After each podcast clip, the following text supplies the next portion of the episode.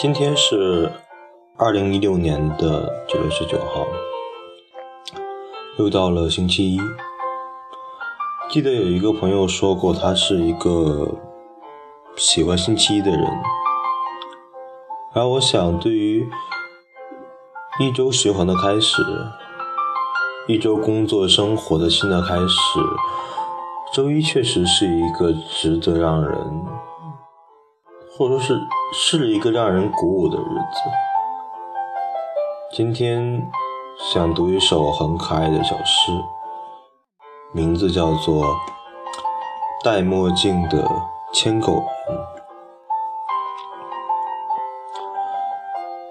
阴天让膝下酸痛，不能坐下。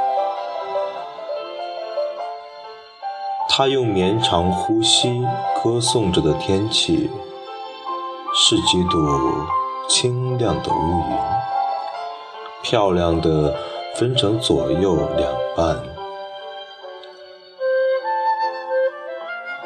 欢腾的狗也让膝下酸痛，让它转动。